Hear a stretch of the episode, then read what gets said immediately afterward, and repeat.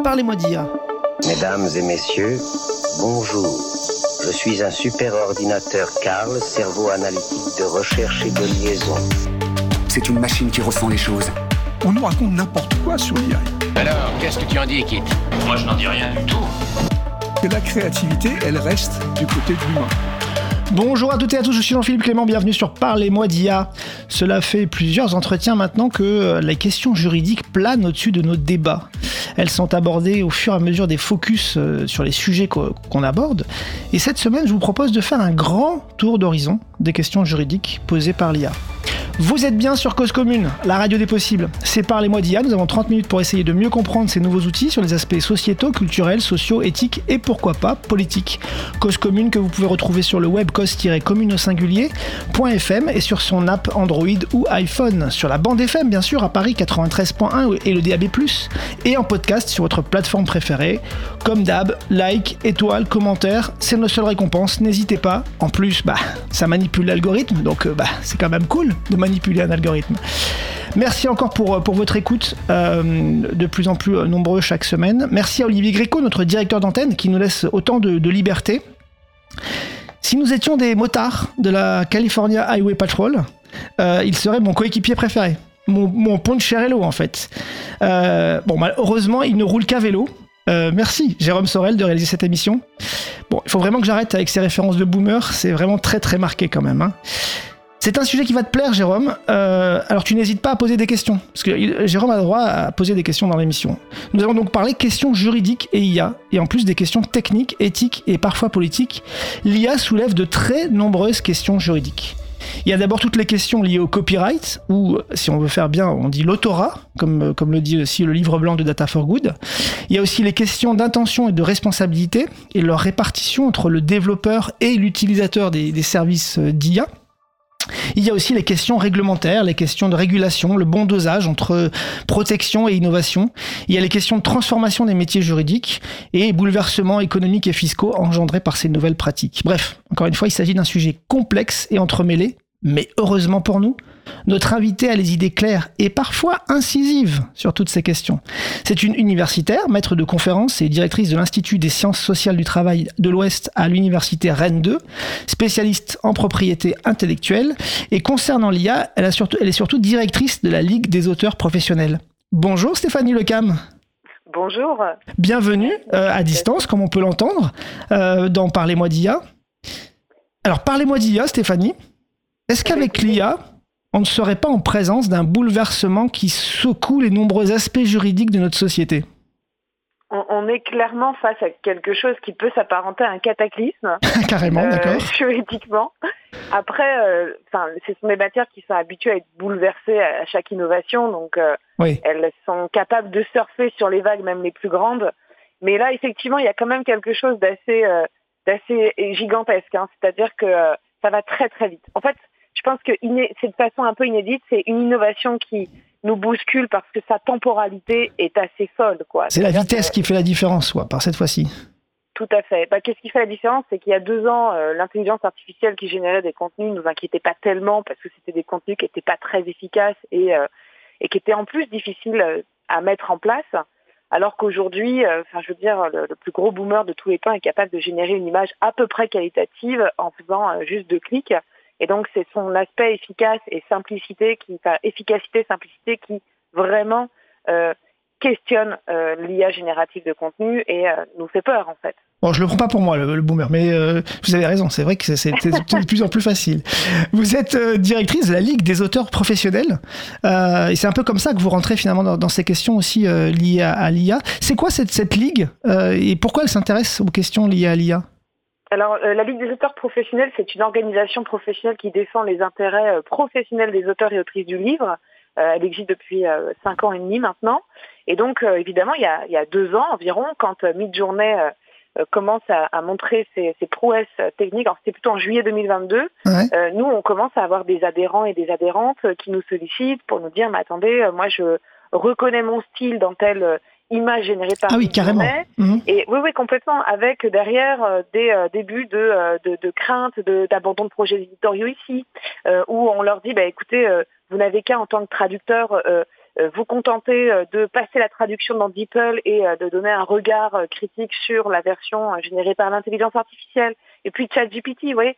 Donc finalement, on se retrouve avec des, des membres d'une organisation professionnelle qui est là pour défendre leurs intérêts, euh, en tant que professionnels et d'un seul coup ils nous disent voilà nous on va être lourdement impactés par l'intelligence artificielle de contenu. Il va falloir sincèrement se enfin, sérieusement se saisir de, de, du, du, sujet comprendre comment ça fonctionne mettre les mains dans le capot et ensuite euh, voir comment est-ce qu'on peut euh, mettre euh, au doigt toutes les conséquences négatives surtout mais aussi positives pourquoi pas on peut aussi Donc, il y- se- y réfléchir de il se- l'intelligence il- artificielle Ouais, ils se rendent compte qu'en fait, les, les, les, les IA euh, qu'ils utilisent euh, ont utilisé leur- leurs données à eux de- pour s'entraîner. Et, et, euh, et c'est vrai qu'on on parle souvent de, de vol massif euh, de- du point de vue des données d'entra- d'entraînement de, de l'IA. C'est quoi votre point de vue? C'est où commence le vol Où, euh, où commence le simple inspiration?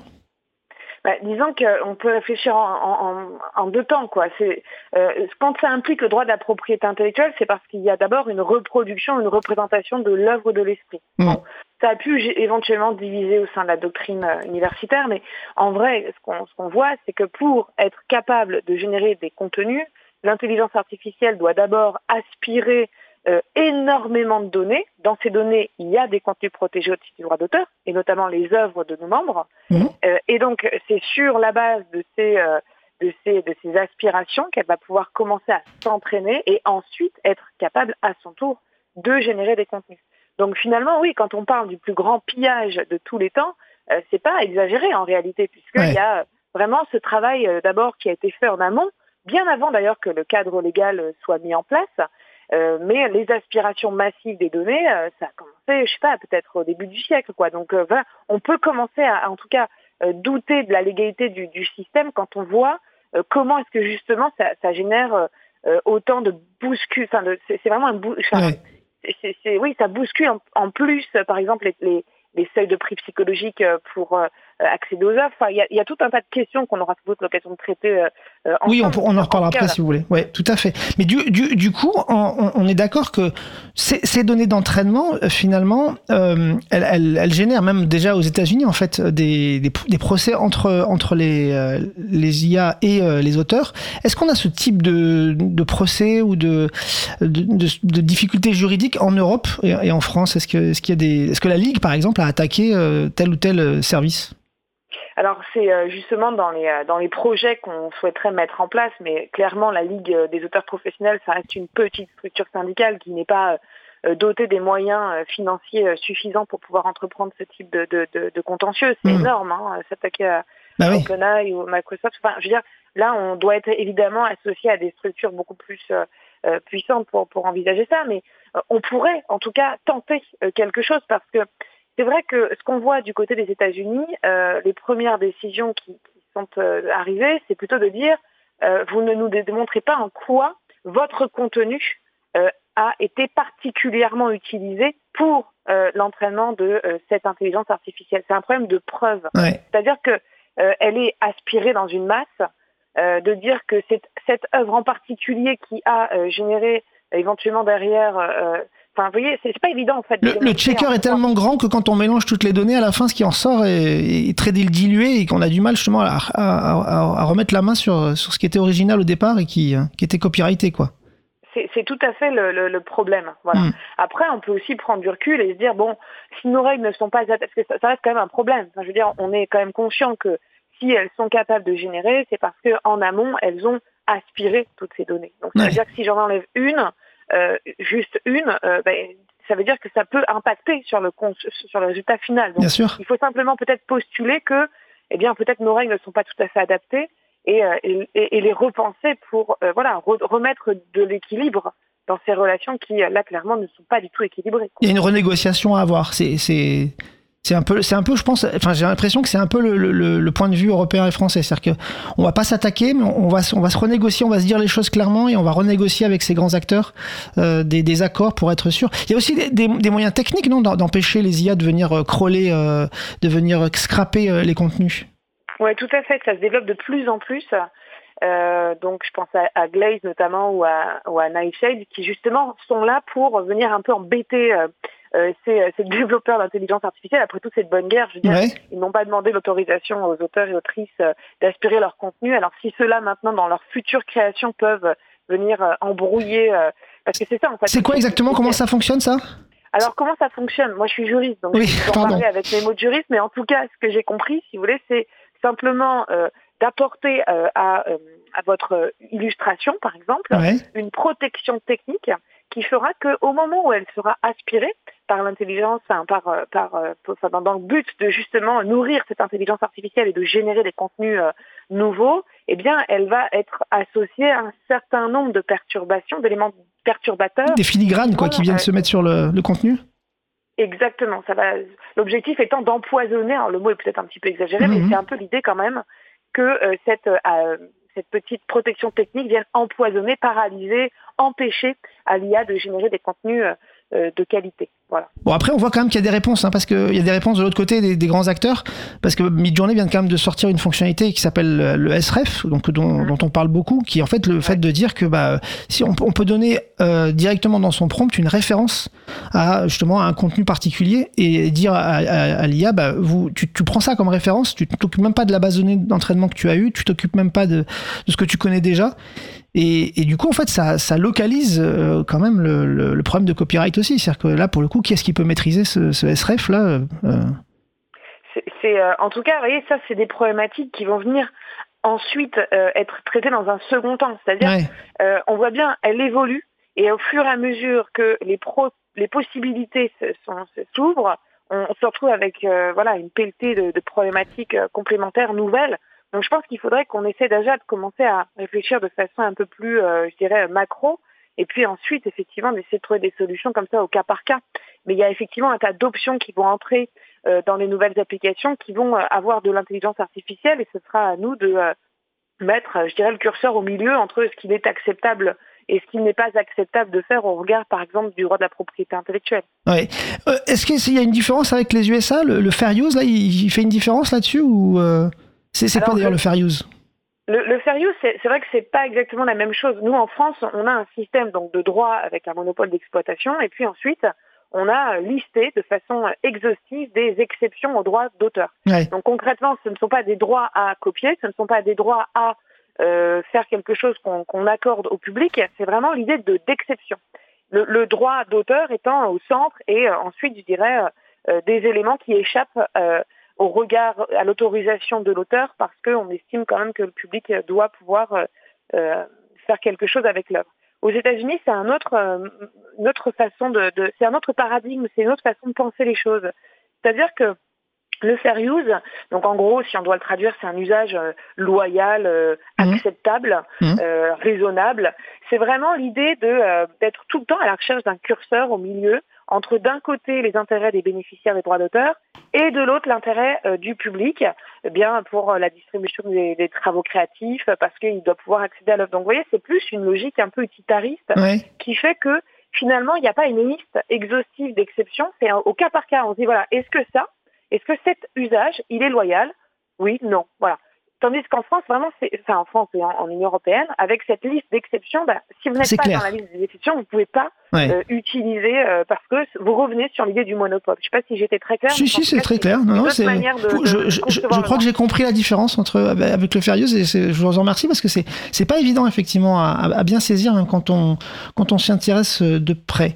On est déjà à la moitié de l'émission, Stéphanie. Je vous propose de faire une pause musicale. Garlaban, notre programmateur musical, sait qu'on essaie de prendre du recul sur les IA ici et il nous invite aujourd'hui à prendre du recul sur nos écrans. Un son qui pourrait faire plaisir à nos collègues de Panama Nike, écran de, des alchimistes.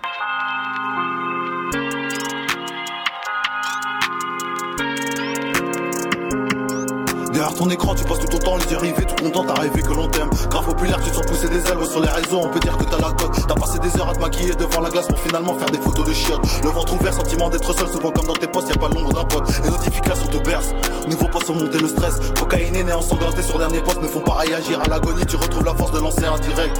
Dès lors, un avis unanime à ta grande stupeur.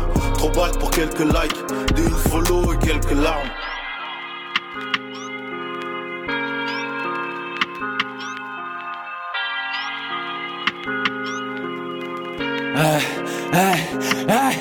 Devenu l'ombre dans ton téléphone. Souris jamais, sauf pour un selfie. Ou pour apparaître sur d'autres profils. L'objectif est ton meilleur ami. Enfin, c'est ce que tu crois. Ton objectif est être suivi. Tu savons même pas ce que tu bouffes. Faut snapper, tant pis si ça refroidit.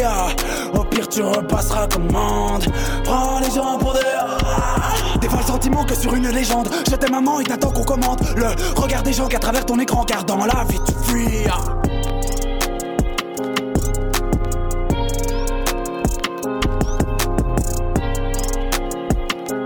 Vous êtes toujours sur Cause Commune 93.1 FM à Paris, toujours par les mois d'IA, toujours l'épisode consacré aux grandes questions juridiques posées par l'IA avec Stéphanie Lequin, l'universitaire maître de conférence, directrice de l'Institut des sciences sociales et du travail euh, à Rennes 2 et directrice de la Ligue des auteurs professionnels. Stéphanie, on a abordé un peu la question du copyright par finalement la donnée qui rentre dans le système d'IA, mais en sortie du coup, ce qui, ce qu'il en, qu'il en ressort, là on se posait un peu la question de savoir si les, contenus générés du, fait des, des, euh, données d'entrée, euh, est-ce qu'elles étaient des contrefaçons ou, pas, mais on peut aussi se, se poser la question de savoir quel est le droit d'auteur en fait qui, sont, euh, qui peuvent être apposés aux contenus euh, générés euh, du coup. Ça, c'est une question qui, qui a beaucoup passionné au départ. Est-ce que je peux revendiquer un droit de propriété intellectuelle sur un contenu que j'ai entièrement généré par, enfin, à l'aide d'une intelligence artificielle? Pour le coup, ça ne perturbe pas vraiment la matière parce que euh, on a toujours eu des, des débats là-dessus. Euh, Ouais. Au moment où la photographie est arrivée, on s'est dit mais est-ce que finalement ce que je euh, euh, repro- enfin, ce que je, ce que je réalise à l'aide d'un appareil euh, photographique, c'est euh, protégé au-dessus du droit d'auteur ou pas? Bon, là, la règle est simple, c'est que il faut qu'il y ait un apport personnel, il faut qu'il y ait des choix délibérés, il y a une Euh, il faut que euh, on ait véritablement mis son empreinte Mm. euh, de la, enfin, l'empreinte de sa personnalité dans cette œuvre de l'esprit pour en revendiquer un droit de propriété intellectuelle. Si on regarde un petit peu ce qui se passe du côté de l'intelligence artificielle, vous allez nous faire le meilleur prompt du monde, un truc très très très long qui va être extrêmement précis. Bon, certains vous diront, j'ai fait preuve d'inventivité, de créativité, puisque j'ai fait un prompt. Oui, super. Mais de, ce prompt-là, en réalité, on, on a réussi à, à- à démontrer qu'il y avait euh, une partie seulement des mots qui allait être utilisée par l'IA pour sélectionner des images Ouais. parmi des milliards d'images qui euh, sont pré-générées. Donc concrètement, ce que je suis en train de dire, c'est votre apport là, votre il n'existe pas. Il est Vous limité avez quoi. des choix de mots, mais ce qu'il en ressort n'est pas de votre création. Et du coup, on pourrait presque dire que ce qui est généré, c'est du, c'est des contenus en Creative Commons? Alors ça, c'est intéressant. Il faut vraiment qu'on s'intéresse à. Parce que pour moi, le Creative Commons, ça veut dire que déjà vous avez considéré que c'était une œuvre Mhm. qui était libre de droit. Mais moi, je suis en train de vous, enfin, de me demander si déjà on est face à une œuvre. C'est-à-dire, à mon sens, non. Vous voyez. C'est- on est sur Ah, un oui. produit synthétique qui n'a même pas lieu d'être saisi par le droit de la propriété intellectuelle ou éventuellement par un autre mode de euh, pensée, d'un autre dispositif juridique qui pourrait être le Creative Commons.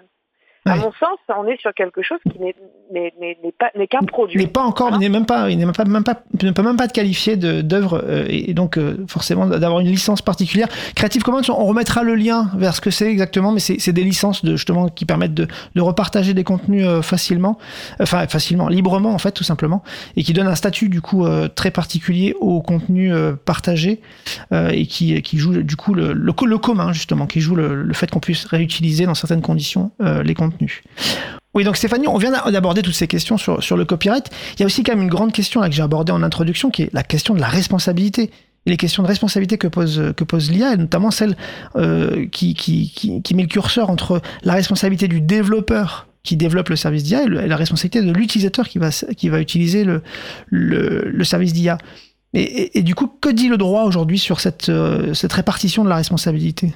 Alors le droit, euh, justement, c'est l'objet de, de beaucoup de débats actuellement sur la, la responsabilité des développeurs.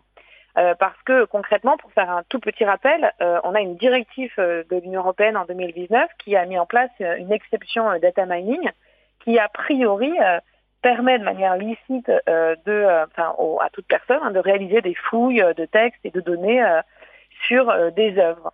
Et euh, le texte dit d'ailleurs quelle que soit la finalité de la fouille, sauf si l'auteur s'y est opposé de manière euh, appropriée, c'est ce qu'on appelle euh, l'opt-out. Et donc concrètement, eh bien, on peut se dire qu'à l'époque, quand ça a été mis en place, on n'imaginait pas une seconde que ça pouvait euh, servir les intérêts de développeurs d'IA générative de contenu.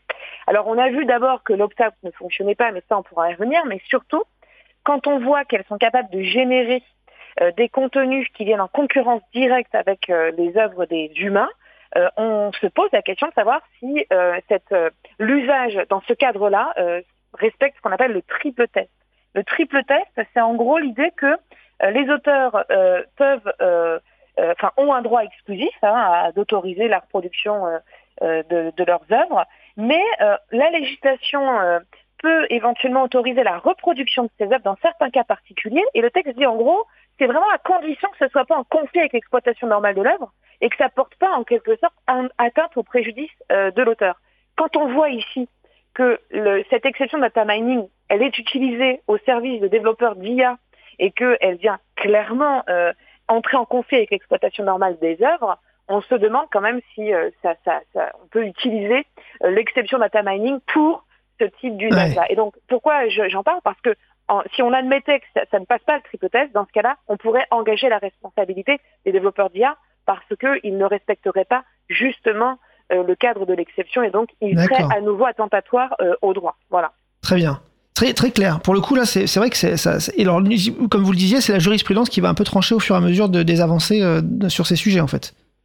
Alors la jurisprudence, oui, euh, quand elle sera saisie, elle pourra donner des éléments de réponse. Ou les on évolutions va- euh, législatives et. et, et- et- Mais on peut, voilà, on peut tout à fait imaginer que euh, du côté de l'Union européenne, on se remette euh, euh, à travailler sur euh, sur cette exception.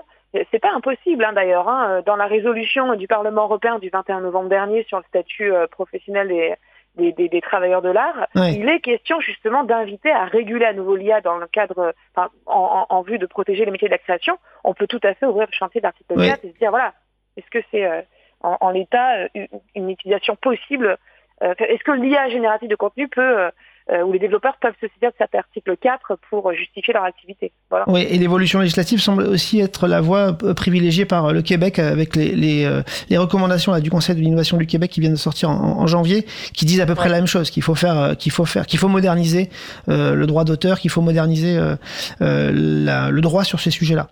Euh, euh, du coup, ben, on, voit, on voit bien, là, vous l'avez dit depuis le début de l'émission, il y a une évolution énorme pour les métiers du juridique. En fait, c'est-à-dire que euh, le, juriste qui, qui produisait lui-même ses, ses- ses contenus et ses notes, euh, bah, il va être aidé par, par, par l'IA, il va devenir superviseur, donc il y a un métier qui évolue aussi. Comment, comment ça, on vit, on vit ça quand on est juriste aujourd'hui, cette, cette utilisation de, de l'IA dans, dans son métier Bah, je trouve que c'est intéressant que les juristes le vivent dans leur métier Oui. parce que comme en fait ils pensent et façonnent le droit d'auteur, qui est une matière qui normalement s'applique davantage aux auteurs, et puis ensuite euh, là, euh, là on va être impacté directement, donc on va pouvoir voir comment est-ce que cette euh, intelligence artificielle qui va générer des contenus juridiques va avoir une répercussion, va avoir comme répercussion dans notre activité de juriste. Moi, ce que j'ai vu arriver là, c'est donc donc tous les éditeurs juridiques se sont mis à lancer leur donc leur, leur- publicité sur la meilleure intelligence artificielle qui va générer les contenus. Alors, à les entendre, c'est euh, ce qui va euh, euh, solutionner tous les problèmes, puisque concrètement, vous lui poserez une question compliquée et elle vous donnera une réponse simple. Alors, ce qui est intéressant, c'est de voir que si elle fonctionne, c'est sans doute déjà qu'elle a aspiré, elle a aspiré l'ensemble des contenus que euh, on a produits nous en tant qu'universitaires euh, ou aussi, euh, je sais pas, professionnels du droit. Donc ça, c'est déjà ça questionne justement. Est-ce que quand on a cédé nos droits dans le cadre d'une publication pour une revue papier ou éventuellement numérique, on a finalement accepté que ce soit aussi de la nourriture pour une éventuelle IA générative de contenu juridique demain.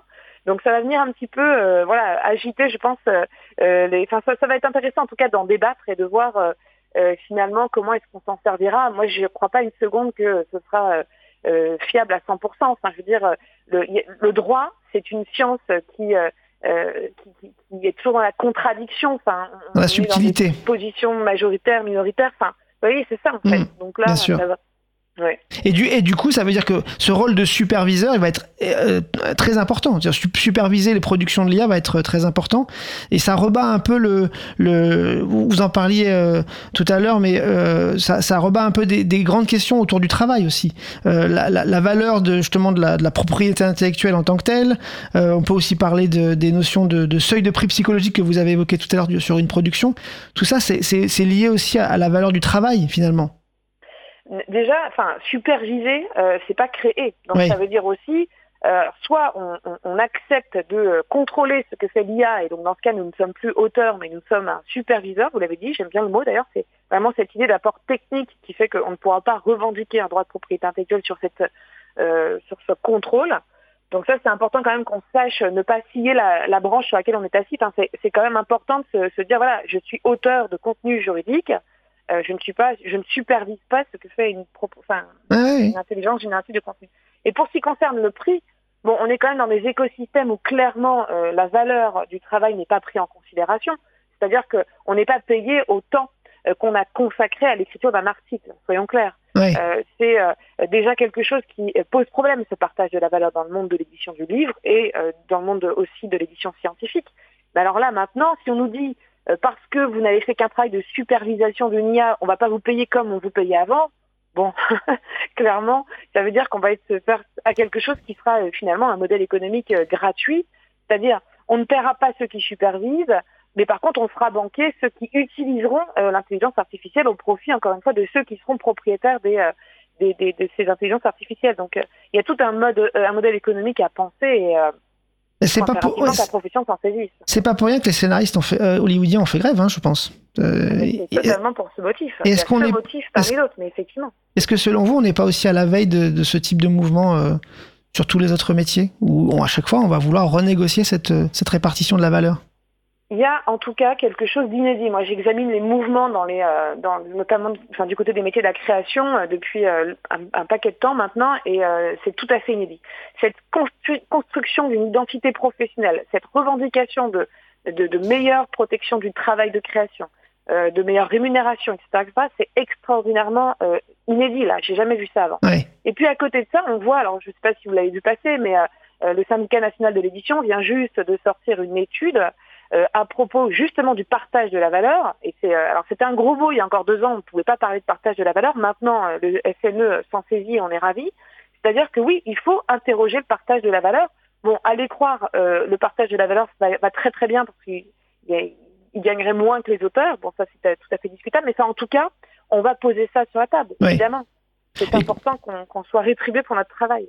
Oh papa, on a une question de Jérôme. Je savais que ce sujet te donnerait envie de poser des questions. Ouais, je peux vous poser une question, Stéphanie? Je trouve ça hyper intéressant le, point que prend Jean-Philippe en disant mais vous qui êtes juriste, vous utilisez l'IA pour défendre les auteurs contre l'utilisation de l'IA. Et au fait, là, j'ai une question qui est très actuelle et très politique. Rachida Dati, qui est juriste et qui est ministre de la Culture, est-ce qu'elle a pris déjà des positions euh, sur ce sujet-là ou pas du tout? Elle est plutôt inscrite dans un pas, enfin, dans une dimension politique qui a tendance à vouloir faire de euh, euh, l'Union européenne et de la France le paradis de l'intelligence artificielle. Donc, euh, je crois pas. Enfin, je, je, je forme le vœu que Madame la ministre ait euh, à cœur de défendre les artistes, auteurs et autrices euh, face à ce cataclysme, mais j'ai l'impression quand même qu'on sera plutôt encore à la recherche d'un équilibre. Enfin, vous voyez, c'est un Une dernière petite question. Qu- Qu'est-ce qui va faire évoluer et quel est le, quel est le planning de cette évolution sur, sur le droit? C'est essentiellement l'IA Act et puis tout ce qui va en découler derrière? C'est toute la réglementation derrière, toute la, ré- la régulation potentiellement euh, au niveau européen et, et, euh, au niveau euh, national? Comment, ça, faut- comment vous voyez Ouais, les choses en termes? honnêtement, là, le l'IA Act va déjà être une bonne base. Déjà, on a gagné sur le plan de la transparence. Alors, ça, c'est pas anodin, mais euh, à la base, c'était, euh, il y avait un refus catégorique de euh, mettre de la transparence sur ces bases de données. Là, maintenant, on a déjà gagné sur ce terrain-là. Après, la transparence, ça veut rien dire. Hein. Enfin, Ouais. je veux dire, c'est, hypothétique, hein, mais euh, en gros, bah, si vous avez, euh, je sais pas moi, euh, euh, OpenAI qui vous dit non, non, j'ai pas pris vos œuvres. Ouais. Bah, super, Ouais, d'accord. Bah, je veux voir, je veux avoir accès à vos bases de données, je vais en être certain. Vous voyez, il y a la théorie, puis alors, parce que le droit est fait par des juristes, hein, qui n'ont pas toujours les mains dans le cambouis. Et ensuite, il y a la pratique. C'est concrètement, on me dit, il, euh, il faut enclencher le mécanisme opt-out si vous voulez pas que vos œuvres soient aspirées. Super. J'ai mis euh, du glaze partout sur mes illustrations. Je fais attention dans toutes mes conditions générales. Toutes mes illustrations, elles sont euh, protégées, tout ça. Qui vous dit que finalement c'est pas aspiré, ça va pas entraîner des, des déviats. Enfin, je veux dire, oui, ça va être compliqué, quoi. Ouais. Donc, à mon avis, ce qu'il faut faire, c'est réfléchir aussi à côté à des règles qui viennent renforcer la protection de ces euh, créateurs et créatrices. Nous avons fini cette émission. Merci beaucoup Stéphanie pour tout ce partage euh, autour de cette matière euh, à la fois passionnante et, mais quand même compliquée du, juridique et de l'IA.